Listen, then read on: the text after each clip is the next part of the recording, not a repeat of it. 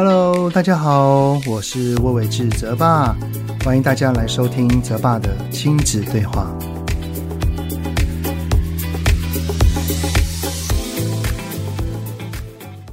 Hello，你们好，欢迎收听泽爸的亲子对话，我是亲职教育讲师魏玮志泽爸。我儿子呢要升国九了，他对于未来其实是还蛮迷惘的啊。虽然知道篮球就是他的兴趣，只是是否要从事篮球相关的事业啊，他也不是很确定。如果我们能在青少年时期就能够确定未来的方向，固然很棒哈。但是现实的状况是啊，绝大部分的青少年都是处于迷惘与困惑之中的。据我所知呢，现在的国中生对于未来的梦想前三名哈是成为 YouTuber、实况主跟电竞选手。其实这也不难理解啦，毕竟呢，接触三 C 是现在孩子最快乐的时光哈。所以，把三 C 投射到未来的职业也是件理所当然的事情。只是呢，有梦想是好事，但如果孩子一昧的只有看到他的好，而忽略掉他的不好，那么思考的面向可能就不是那么的全面。这一次呢，跟泽爸对谈的来宾是一位二十五岁的企业主，本业呢是 YouTuber。他的名字叫做六指渊，他是个制作影片特效的高手。其实呢，在访谈六六之前呢，我跟孩子们早就知道他了，也看过他的频道。对于六六的历程，真的是非常的佩服，也很好奇。所以呢，在这一集里面呢，我们会提到六指渊的新书，也会聊到他接触特效的心路历程。以及呢，他是如何确定制作影片跟特效就是他一辈子想要热情投入的志业呢？家中有国小、国中、高中生的家长跟孩子们呢，相信这一集听了肯定会很有收获的哦。让我们来听听这一集泽爸跟六指渊的访谈吧。从生活教育到课业学习，爸妈烦心的大小事，就是我们在意的重要事。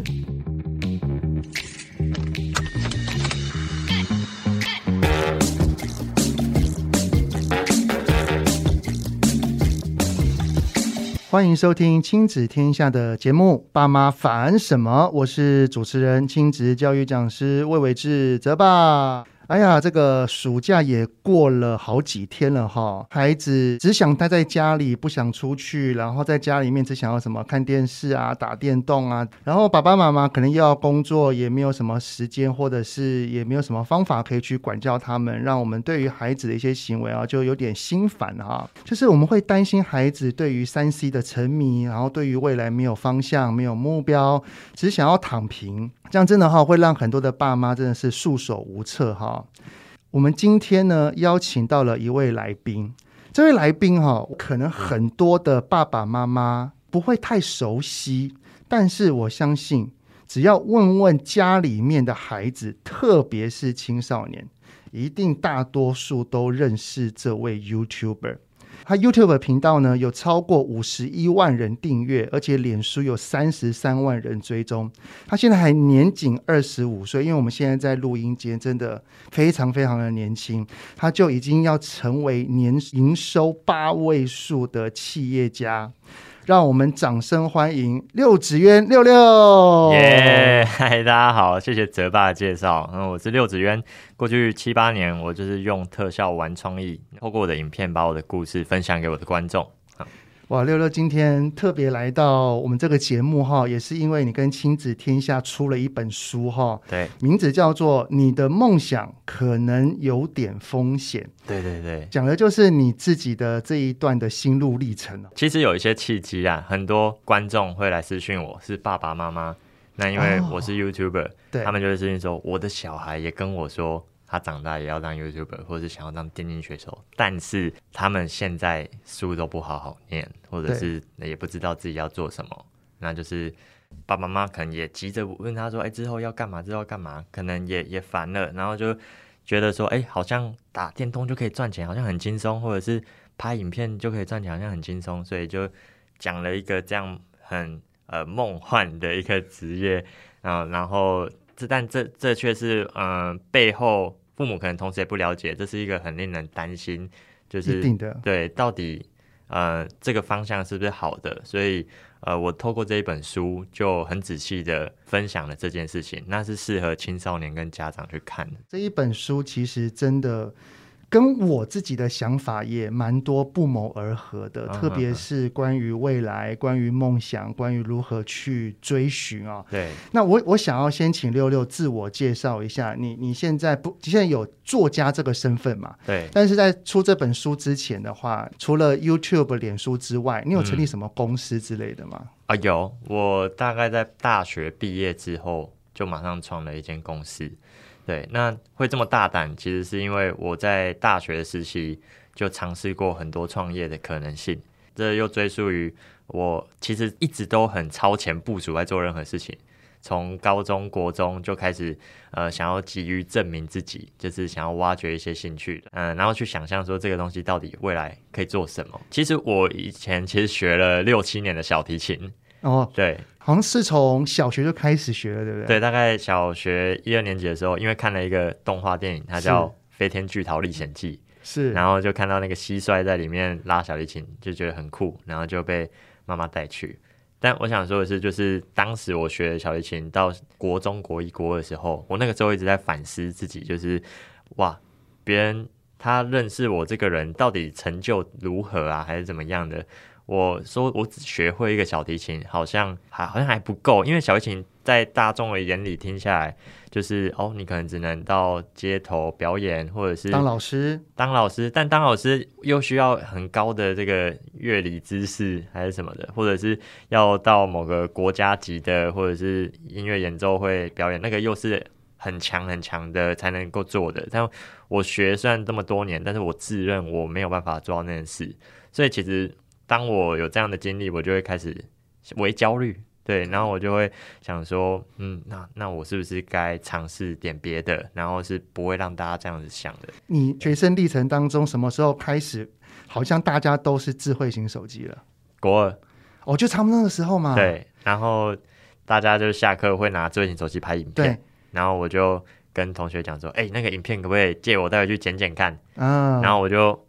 回家自己 Google，然后一些剪辑软体，然后就把它剪出来。那那个时候就上传到班上的脸书社团，然后同学看了就哇，你怎么有办法剪得那么好笑？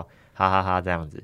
但到后面啊，就突然有一些人就是眼红啊，说哎，那个六子渊不是原本在班上不怎么样吗？为什么突然人缘变那么好这样子？嗯、然后就看了一下我做的东西啊，这个不就是。呃，一般剪辑嘛，我剪辑软体我也会啊，就酸你就对，上上字幕而已啊。然后我那个时候就被激到，对，嗯、然后我就想说我要做一个门槛很高，别人没有办法轻易模仿的作品。然后那个时候就在想，要怎么样比剪辑还要再更难啊？当下就下意识想到啊，好像就是做特效，嗯，或者做动画。然后那个时候一回家，我就书包丢着，然后马上冲到电脑前面，然后搜寻影片特效教学这样。结果殊不知，搜寻结果都是全英文，因为那时候台湾可能还没有很多流行这方面的东西。对对对对对，大家都只知道说哇，电影里面有特效还是什么什么特效，但都没有想过说哦，自己有机会把它学起来，所以自然没有人当时在上面做讨论这样。那你看到都是英文的时候，你会想要放弃吗？会，就是还是有哈，还一开始会有，但我因为之前剪辑。比较简单的影片的时候，我是随便找了一个软体，然后摸一摸就会了。我当下就想说，哎，那我就也找到做特效的软体，我应该摸一摸也会吧？对。结果那个软体载下来，哇，也是全英文，然后我又把它关起来。那那个时候心里面就一直徘徊，就是说我我到底现在好不容易找到一个自己想做可以做的兴趣，我要现在就停吗？那那个时候我就给自己一个。转念啊，就是我想到说，一定有很多人在这个时候跟我一样，看到全英文就放弃。对，那如果我现在努力跨出这一步，我至少把软体的基础学起来，那我是不是就瞬间超越很多人？所以我那个时候就抱持着这个想法，努力的把 A 一的基础学起来。我有看你你的一个影片啊、哦，对对对，你有讲说你当时在学 A 一的时候，因为它都是英文，然后里面的英文单字你可能也不是很认识。对对对，我记得你说你就是。那个影片里面的介绍，他指到哪一个地方，你就跟着指到哪一个地方。对对对，就像一个步骤一个步骤学的。对对对对，这非常需要有毅力耶，非常需要有毅力。但就是一个当时想要急于证明自己的心。你你觉得你是一个不服输的人吗？会会想要打脸当时酸言酸语的人。那因为其实刚刚听到六六你这样讲啊，就是你对于。做了一个影片，你想要突破，你想要提高门槛，对对对。然后我相信花的时间一定非常非常的多。嗯，那既然这个时间非常多的情况底下，你当时又是国二生，对，你的读书成绩怎么样？哦，其实我成绩很差。那关于这点，你那你成绩并没有那么好，你怎么会没有那种不服输要去拼的这个念头？呃，其实我当下读书是我我自己觉得算非常努力，嗯，对，然后呃，就一直一直有点挫败啊，嗯、就是说我哇，我为什么就是书总是读不起来这样子？就是你你有努力了，但是却没有成果。对对对，然后当时就是呃，一直想要去玩。打电动还是什么的，然后就、嗯、呃东摸西摸，这样也不知道自己在干嘛。这是当时国中时候阶段的我，嗯、对对对。那你爸爸妈妈对于你可能成绩都没有起色，然后反而一回到家就躲在房间里面用电脑，我相信很多家长都不知道，哎，他应该分不清楚什么叫做那个打电动跟玩特效。对对对，他应该分不清楚吧？对，没错。所以他看到你一进去就是在弄电脑，你爸妈会不会也焦虑啊？呃，其实每个小孩都有一个超能力，是隐身的能力、隐、嗯、形的能力。爸妈就是永远都不会跟小孩说：“哇哦，你今天在书桌前读了一整天。”通通常都是可能小孩在书桌前读了四个小时的书，然后只是在电脑前面玩了十分钟的电脑。家长就会说：“啊，整天看到你都在打电脑。”对对，那其实这个道理我，我我当老板之后，我也很能体会，开始能体会。因为如果我今天进公司，然后开门看到同事在滑手机，没有在工作，我也会有一样的想法。即便他可能是工作了三小时，然后突然就是休息一下，休息一下下而已，这 OK。那但我当然就是身为老板，哎，突然又懂哎，当时爸妈的心情，所以你就是现在才懂了。但是当时你爸妈可能也会跟你讲说，你怎么又在用电脑？你怎么又在干嘛？对对对。那如果是小孩遇到这种状况的话，其实如果你做的兴趣是在电脑前面，嗯，那其实你要呃快速的获得一些小成果，去证明这件事情在未来对你是有价值、有帮助的。那举例像我是做特效，我要证明自己的方法就是我要去参加比赛，然后我可能要赶快去尝试接案，还是怎么样的。嗯、那当爸妈看到我可能在比赛有拿到一些奖金或者是接案，会比较安心，有一些钱就转念了。对啊，就是说，你看当时我不是就一直支持你的吗？你就继续做下去。那 你内心有没有 小小翻白眼一下？对，有有有小小翻白眼，但是就是觉得，哎、欸，哦，原来。父母担心你的点，就是不在不外乎就是你未来有没有办法过上好日子。嗯，对，所以我们如果要呃让让父母亲不会去阻止太多你追梦的这个过程，你就是要赶快快速获得一些成果。所以，如果现在听到您所刚刚讲的这一段的家长们哈，对，把你的书如果给他的小孩看，对，你觉得他们也可以从中获得你这方面的一些经历吗？因为我是用我自身的故事去带入，那可以了解到，哇，我有一个跟我年纪一样大的人，在这个时候做了这样的决定。那小孩适合看，爸妈也适合看，因为里面有讲很多青少年的想法。对对，就是我我把我每一个时期的想法都写在里面，所以爸妈可以知道自己小孩当时是在想什么。所以那个六六这一本书，你的梦想可能有点风险，不仅是爸妈可以看，对，爸妈看的角度是可以更加了解孩子在想什么，对对对，然后孩子也可以看，特别是青少年，特别是高年级、国中、高中的孩子，他可能对于未来是迷惘的，可以去参考一个跟自己年龄相仿的人，他这个路上是如何突破这个迷惘，对，然后看到爸爸妈妈那些担心跟不放心的言语，我要怎么去证明自己，让爸妈安心。对对对，哇，我觉得这一本书真的非常的适合青少年，因为因为我儿子就是十四岁的青少年啊，他现在对于未来也是非常的迷惘，因为他现在是要升国九了。对，他升国九的情况底下，其实学业课业的压力非常非常重。对，那他喜欢的一件事情就只有篮球。嗯。嗯因为我自己的生命历程的关系，因为我是从电机系，然后进科技业，最后才转职当亲子讲师的。对，那我在当这段历程呢，我就觉得说，我们最好能够越早去探索自己，去找到自己想要去做的事情，嗯、然后全心的投入，这是如果越早会越好。对，所以我就会把这些的想法。去投注在我儿子身上，于是，在我儿子大概小四、小五、小六的时候，就会问他讲说：“诶，你将来想要成为什么样的人啊？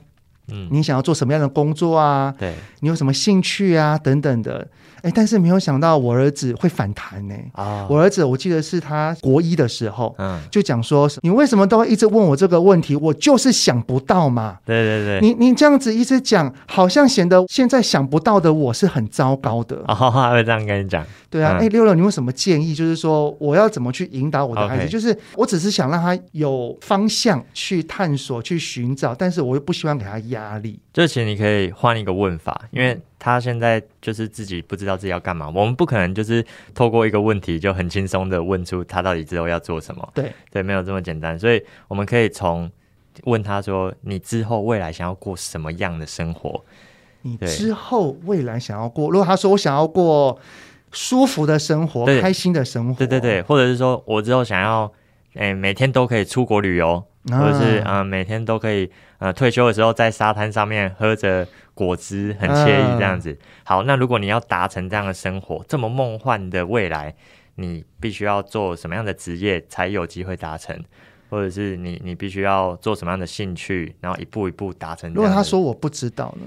这个时候就是父母可以去引导他。嗯，对，那。所谓不知道自己兴趣是什么，其实我可以举一个比喻哦，就是今天你到一间冰淇淋餐车前面，嗯，看了很多口味，看了很多口味，那哪些是你喜欢的，哪些是不喜欢的？嗯、那小孩当然可能会说，哦，我喜欢巧克力的，哦，我不喜欢草莓的，哦，那你就会可以跟他讲说，哎，你怎么会知道你喜欢巧克力，然后不喜欢草莓，然后不喜欢什么？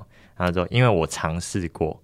嗯，对，他知道那些口味的味道是长什么样子。那你这个时候就可以问他，所以那你知道要怎么找兴趣了吗？那他就会比较理解说，哦，要尝试过，那他才可以知道哪些兴趣是他想要的，哪些兴趣是他不想要的。其实就是要多接触。这个举例很棒诶，因为有很多的孩子都知道我应该。要去找寻我的未来，对，对对，但是他却不知道怎么去找寻，没错。但是有很多的孩子，他可能好啊，尝试啊，那我要怎么尝试？其实这个爸妈也是一个很重要的一个角色，就是首先你要尽可能带小孩去尝试各种不一样的东西。这个尝试的方向是孩子自己说，那我要 A，我要 B，我要 C，还是爸爸妈妈可以透过怎么样的观察，去引导孩子说。A 这件事情你可能很想，我们去尝试没关系。嗯、但是我觉得 B 这个东西，你可能你的能力、你的投入度，我觉得可能会高一些。我们怎样怎样？有觉你觉得有需要这样子吗？还是就是让孩子自己决定就好了？嗯、我觉得可以一起讨论出这个东西到底呃代价条件是什么。嗯，哦，我就举例，像这本书，我讲如果小孩子突然跟你说，哎，我之后想要当电竞选手。好，那父母听到这样会剉一下，怎怎么回答？现在有非常非常多的孩子哈，嘿特别是国中生，对他的梦想叫做我要当 YouTuber，我要当实况主，我要当电竞选手。对，然后当爸爸妈妈如果看到孩子这边可能课业成绩没有很理想，嗯、然后可能就会问他讲说啊，你现在都在打电动，那你将来想要怎么样？他就说我要当实况主啊。嗯，这个时候我相信每一位家长听到都是心一惊啊。没错，没错。那你觉得爸爸妈妈如果听到了孩子这种回答，应该要怎么回应，或者是怎么引导会比较好？像我这本书里面有一个表格，那叫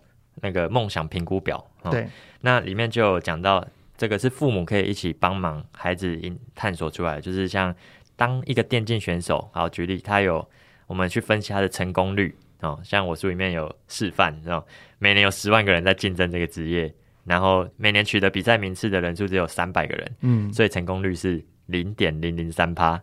好，然后优点呢，这个薪水是 range 很大，是两万到三十万，嗯，然后呃，如果你今天好不容易得这个冠军哦，有一百五十万台币，然后电竞可能是国家可以认可，好，这是优点，好，对，但条件你只有在十六岁到二十五岁的时候可以当这个职业，然后你平常的游戏排行要是全网前十名。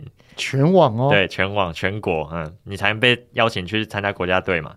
然后你反应快，你团队默契要佳，然后有天分、有热情、抗压性要高，嗯、对。然后实际当电竞选手，就是你要报名训练营，住进宿舍，每天强制训练十到十四小时，然后培养这个团队默契、规律作息啊，然后讲出代价哦，长时间盯荧幕对眼睛会造成伤害。嗯然后啊，肝会可能会出问题，对，或者是手指手腕可能会有关节炎。然后除了比赛之外，你就没有其他职场优势。那再来评估失败的后路，嗯，欸、回家帮忙接手家里的生意，客少击球。好，那那如果家里没有生意呢？好，那怎么办？怎么办呢？对，后路，那就会让那个小孩。稍微有一点点去思考，对，而不是只是看到他理想的一面。对对对，要多多去看到他现实的一面。没错没错。所以刚刚那个六六所提到的这一个。梦想评估表就在书里面，对，里面有很完整的列出了成功率、优点、条件、实践、代价以及失败的后路。嗯嗯嗯。不过六六，我觉得爸爸妈妈要跟孩子讨论这个东西哈、哦，嗯，基本上讲话的方式、讨论的方法还有语气也很重要、哦。对，如果爸爸妈妈永远以高姿态，然后跟他讲，例如说刚刚六六你所举例的那个电竞选手。如果爸爸妈妈是用高姿态的说：“你看啊，你自己你自己想啊，你当电竞选手，你自己觉得代价是什么？嗯，对不对？你就二十五岁而已哦，你觉得你有办法吗？你有办法挤进这个零点零零零三趴的可能性吗？嗯哼，你觉得孩子会想要听吗？当然不会，就不会了，对不对？用朋友的那个，所以你你觉得你建议爸爸妈妈要怎么来跟孩子谈这个内容会比较好？哦，就是。你如果单讲语气的话，当然要像朋友那样，嗯、就是讲说，哦，你看，哎、欸，这个奖拿冠军有一百五十万，然后，嗯、然后就是说，呃呃，这个这个很很强，哎，这个是国家认可的这个职业，哎，但是，但是他这个久了之后，这个眼睛会爆掉，或者是说，哎，这个只有十六岁到二十五岁才可以弄，哎，你你觉得如何？嗯，这样子，你可以稍微去探索一下。而且我我非常喜欢六六，他在这个评估表里面有写上叫做代价跟失败的后路。对对对，我觉得这方面我们不要用恐吓的言语去跟孩子说，例如说，你看，如果你这样子一直打电动哈，你虽然进去了，然后呢，你近视上千度，嗯，那这样子可值得吗？对对对，这其实带着有一点威胁的言语在跟孩子讨论这件事情。没错没错，我我我个人建议，如果你们家中有孩子在提出这一个啊。我们可以用平和的语气去问他，嗯，那孩子啊，如果你要去当电竞选手，你可能需要长时间一直看荧幕，这样子你的度数可能会增加。诶，你觉得你是你觉得是值得的吗？对，或者是说，那这个职业只能到二十五岁，如果这个中间你都没有得到一个你想象中的成功，那怎么办呢？对。我觉得这个问句非常好，就是那怎么办呢？嗯，就是让一个青少年开始去思考，我真的从事这件事情之后，他的代价是什么？嗯，而不是只有看到他美好的一面。没错，没错。所以这个评估表，我真的非常推荐那个家中如果有青少年的家长们哈。都可以回去，先把六六的这个内容先读一下，然后孩子有任何的想法，我们可以用这个评估表来跟他讨论一下。嗯嗯嗯。那还有一个，我这是我带我儿子要来问六六的问题。好，OK。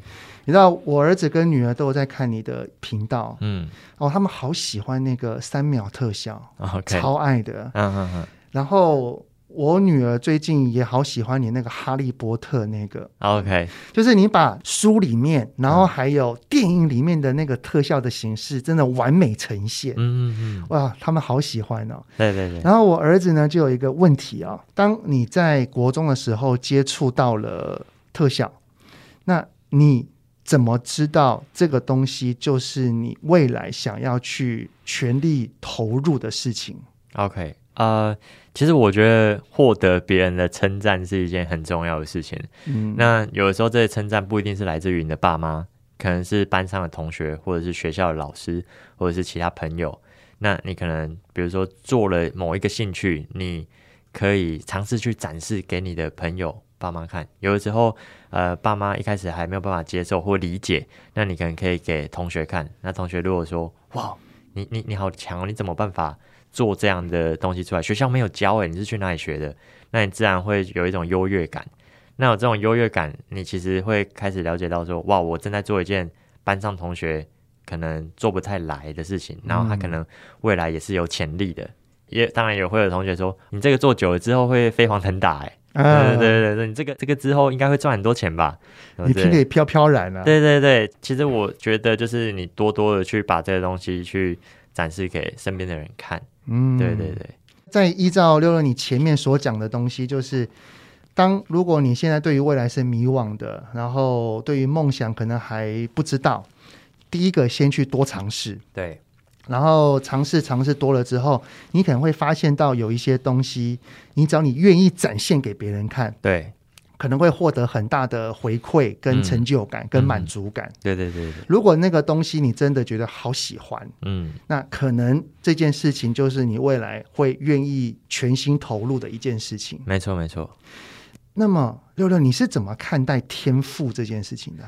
其实我觉得没有婴儿一出生就会做什么事情，嗯、一定都是后天的。对，然后就是，但每个人的性向都不一样，然后接触的环境也会影响你的性向，所以其实就是你只要做一件事情，让你忘掉其他东西，然后专心的去投入在这件事情，它可能就是你可以去生根、去尝试的兴趣。那久了，大家其实都会觉得你是天才啊。对，大家说，哎，哇，这个你有办法把这个东西完成这样，真是不得了。你应该是很有天赋吧？所以其实我觉得那个是一个盲点误区啊。其实其实大家不要想说哇，我就是没有天赋啊，还是怎么样的？就跟你打电动一样，你打越久，你你那只游戏的角色就会越强。对，那你输有毒跟没毒一定也有差。所以你在某一件事情你投入越高的程度，它一定会给你相当的回报。所以你做某件事情你越专注，然后呃投入越多，它就一定会回报给你。那你愿意高度投入的背后，一定也是有一些原因，像是喜欢哦。对对对，对不对？哎、欸，有我我在书里面有提到，就是我当时特效会玩那么厉害，有三大动力。嗯，第一个就是不想要被长辈看不起。你指的长辈是你爸妈吗？还是？不是不是，就是亲戚朋友。他们是看到你的成绩不好，还是看到你一直在弄电脑类的东西，然后会有一些言语？就是因为我的亲戚的小孩都很强，就是他们功功课很好，对，都是读台大或者是读呃出去当老师还是什么的。然后相比之下，我妈就比较抬不起头，嗯，然后她就会说：“哦，我儿子就会小提琴。”然后就说：“哦，小提琴哦，很棒啊啊！之后是当老师啊，当哎、欸、可以可以做什么这样？哎、可以当老师吗？”我妈就说：“哦，啊、可能可能实力还不到这样子。”那我就觉得说：“哎，怎么会这样？我我应该要就是。”就是证明自己，不要被就是亲戚小孩看衰，那个替你爸妈争口气这种感觉。对对对，第二个动力是被发好人卡，对对对，对对对。什么时候被发好人卡？诶、欸，高中的时候，高中的时候就我暗恋一个就是同校的一个女同学，对，然后就那个时候被发好人卡之后，开始检讨自己，就是说，哎、哦欸，我到底为什么会被发好人卡？是。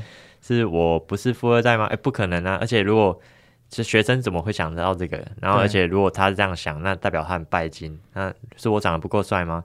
嗯，其实也，也还好、啊，也也不一定。对，对啊、那是我没有才华吗？哎，好像是。那因为那个时候我特效就还没有去，嗯、呃，真的真的深耕他。对对，所以我那个时候被发好运卡，就是心里有一个想法，就是，哎，那我我是不是应该要让自己有点料？他才会对我有兴趣，啊、对。所以其实你从国二开始，那一个影片发到班群上面，引起很大的回响之后，对，并没有太多的琢磨。对，直到你高中的时候，它就只是一个兴趣。嗯，对。那高中是我成长大爆发的一个时期。嗯，对，因为就还有第三个点就是。那个我们学校要做一个，就是你如果书读不好没关系，有一个管道是推荐真神，它是你准备好你的作品集，对，然后再搭配你的分数可以进到好学校。那我那个时候看了一下我的分数，嗯，好像需要这个管道呢，所以所以我就那个时候又借由这个动力去努力的参加比赛，或者是去想办法把这一个影视这一个能力把它拉到最大化，这样子。我听起来六六还有像你之前一开始所说的，你你觉得你是一个自省能力很强的人吗？哎、欸，其实算是，我听起来是哎、欸，因为你从一开始在介绍很多你的一些成长历程来看，嗯、你都我就发现到你会去反思，嗯，我要什么？我那个小提琴不能做了，那怎么办呢？对对对，对，那接下来要怎么样呢？你觉得你是一个从小就很会去思考这方面的人吗？对，应该是刚好那个好胜心也比较强，嗯，就是像。呃，我我妈常常会跟我说啊，你这个现在也没什么才华，你你之后一定读不上好大学啊。然后我就哎、欸、努力拼一个，就是呃用用特殊的管道拼一个好学校给她看。然后她就说，嗯、呃、啊，你这个毕业之后一定没有办法好好生活啊。然后我就努力，哎、欸，之后开了一间公司，这样子，其实就是嗯、呃、环境下给了我一些压力，嗯，然后呃我也刚好有不服输的心。所以，但这不适用于每一个人啊。有有有一些小孩，他不一定是有这么样的好胜心。对，所以要因材施教。我相信六六，你在这个历程当中会遇到旁边很多的看衰言语。对，不管是您的长辈也好，或者是你周遭的人也好，就是说啊，没有用啦，啊，这这个赚不了钱。那你是一个自省能力又不服输的人，对对对。但是如果这个孩子他并不是像你这样的个性，怎么办？嗯，其实有的时候我们又要回到是说，呃，我知道父母都会担心，就是小孩之后一定要过好日子。但是有的时候正确的三观，这其实又更重要。如果你希望他赚大钱，但是他用不好的方法，其实也不好。对，所以又回到我刚刚最一开始的问题，就是你之后想要过什么样的日子？如果小孩是说。他想要正常上下班啊，然后回家就打打电脑，刚刚好的钱就好了。对，刚刚好的钱，对，可不可以？其实可以，因为如果你的梦想是违法的，或者是不不健康的，那那其实你倒不如不要有梦想还比较好。哇，哎，这一句话我听的是全身起鸡皮疙瘩。为什么？因为好像有梦想、有目标，这个人生才是正确的道路。这是很多的世俗的想法。对，有目标、有有梦想，包含了赚钱，包含了什么职位的 title 等等的，这些都是目标。但是刚刚六六你讲了一句话，叫做“没有梦想也没有关系”。对，没有关系。我书里面的第一段其实就是这样写。而且这一句话是由一个充满梦想而且努力实践的人讲出来的话。没错，没错。是是什么原因？你觉得你只要不是作奸犯科，不要违法，你没有梦想也没关系。你觉得原因是什么？原因就是。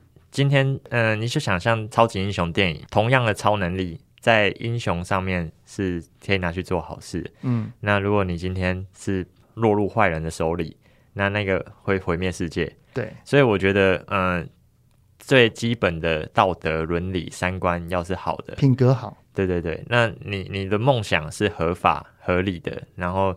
嗯，你你再去有这个梦想，其实比较好。我听起来，六六，你的意思是，你的梦想不用到很远大，嘿你的梦想跟你的目标只是过一个平凡的生活也没有关系，是这个意思吧？对。但是我书里面有讲到，好，你想要过平凡的生活，那你就真的做得到吗？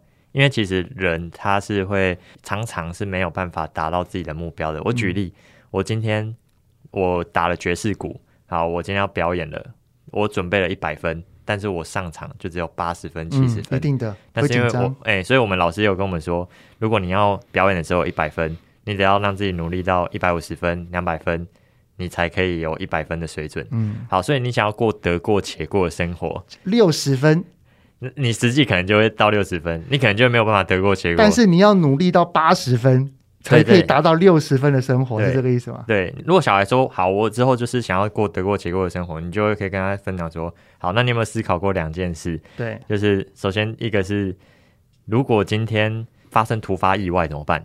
房子失火了，或者是、嗯、呃突然生病了，需要一大笔资金，然后或者是突然公司倒掉，你被裁员、嗯、怎么办？好，那你就没有突然没有办法得过且过。对，所以其实我们都要为了防范未来不会结果打折，我们都要加倍努力。对，感觉上六六这个也是你刚刚所提到的梦想评估表。对对对，就是过一般平凡的生活，也可以拿这张表来跟孩子好好的讨论一下，对不对？对对对。刚刚你所讲的，诶，如果公司倒掉怎么办？你没有存款，诶，这个其实就是那个如果有失败的后路啊，嗯，就可以跟孩子好好讨论。诶，所以其实我觉得，关于孩子他现在是青少年的阶段，然后他是迷惘的，是困惑的，嗯。六六的这本书就可以带给很多的爸爸妈妈一有不同的思维。嗯，我个人非常建议，就是爸爸妈妈自己先看一下。嗯，看完之后，然后让孩子去看。对，两个人都看完之后，我们可以问孩子一个问题：说，哎，孩子啊，六六的这本书，你觉得哪一个章节你最有感触？嗯嗯嗯，对。然后孩子可能会想说，哦，可能就是例如说像刚刚举例的，我觉得没有梦想，没有也没有关系。对。然后我们就可以从这个点来跟孩子做延伸的讨论。嗯嗯。那里面还有一个点我很喜欢，六六这本书里面就有一个章节提到说，可以让孩子有一个偶像当参考。没错，你可以大概讲一下这个概念是什么？世界上会有厉害的人在前面，就是替我们开辟道路啊。对对。那比如说，我当时想要特效做的很厉害，那那个时候我也有我在网络上看到的教学的。呃，厉害的大神哦，国外很很知名的偶像叫 Andrew Kramer。那我了解了一下他的背景哦，发现他创了一个教学网站，然后在开发了很多素材啊、工具啊，造福了很多创作者。所以那个时候我也想说，好，我也要变得跟他一样厉害，我也要做跟他一样的事情。所以我就不只是在做特效，而是让做特效这件事情更发扬光大，然后可能也开也学他有样学样。做了一个呃特效教学的网站，然后常常写一些教学文，然后开发很多工具帮助创作者。好，那个是我做特效的这段时间。那当老板的这段时间，我又有新的偶像了。谁？对，就伊隆马斯克。哦，所以你也有想要去火星？哎，也有，对对对真的、哦。那像因为马斯克，我就学他嘛，我就我要怎么样可以像他那么成功？对哦，他到底做了哪些事情？那像他就为自己定了人生的一个三大目标啊、哦，第一个就是做互联网，所以他创立了 PayPal，然后第二个是绿色能源，所以他搞了特斯拉，嗯，好，那第三个是宇宙开发，所以他做了 SpaceX，他上了火星啊，对，所以我自己如果要像他一样成为一个这么优秀的企业家，我也会有样学样，然后就是说，好，我也要定一个人生的志业，我是要做创作者的一条龙服务啊。那从前面可能是开一个线上课程平台，然后我之后又做了很多工具，然后到最后辅导变现什么的。好，这个就是我人生志业。所以就是你有你的那个偶像当做前面的铺路，所以你后续才会特立了那个特效教学网，然后还有创办那个无线设计学院，对不对？没错，没错，没错。你是从嗯大学毕业之后，然后就上台北。嗯，当时的契机是什么？其实。就是因为我做媒体业，那台北其实在媒体的这个资源还是比较多了。嗯，我记得你当时好像只带一万块。哎、对对对对，对，就就就勇敢。你你内心不会担心吗？会，但是我我当然也是有计算过现实面的问题啊。就比如说房租，然后一开始就是找很便宜的，嗯，对，然后我要怎么样快速的维持自己的基本生活这样。因为我觉得大学生或者是二十几岁的人。他能够在年轻的时候就已经有连到钱的这样子的想法，嗯，我觉得真的是不简单呢。我觉得我一定要再找一集来来跟六六你好好的聊一聊，关于创业啊，还有整个新世代的职场这方面的东西。对，其实刚刚在那个录音之前呢，六六也有跟我分享说，这一本书其实有给那个第一线的老师做审阅过，对，所以里面的不管是词汇也好。文字也好，都是很适合孩子观看，就是不会孩子看了之后，就是说对不对？妈，你说，你看六子渊也是这样子讲，对对对，不会不会不会有那一些会让孩子好像变得好像更执着于往某一条路走，反而会开启孩子很多很多的思考。对，没错没错。那最后呢，我再以六六曾经说过的一句话来当结尾啊，就是不用很厉害才开始。要先开始才会很厉害，没错没错。这一句话当时我听到非常的震撼，嗯，真的，因为我们每一个人都很担心跳脱舒适圈，会很害怕，会很不敢，但是真的，你唯有勇敢踏出了，你即使不厉害也没关系，你只要有愿意尝试，你才会有一天变得厉害。没错，没错，太棒了，非常感谢六六今天受的的采访。对，谢谢。希望今天的内容可以让不管是家长也好，或者是孩子也好，你们都会有一点收获。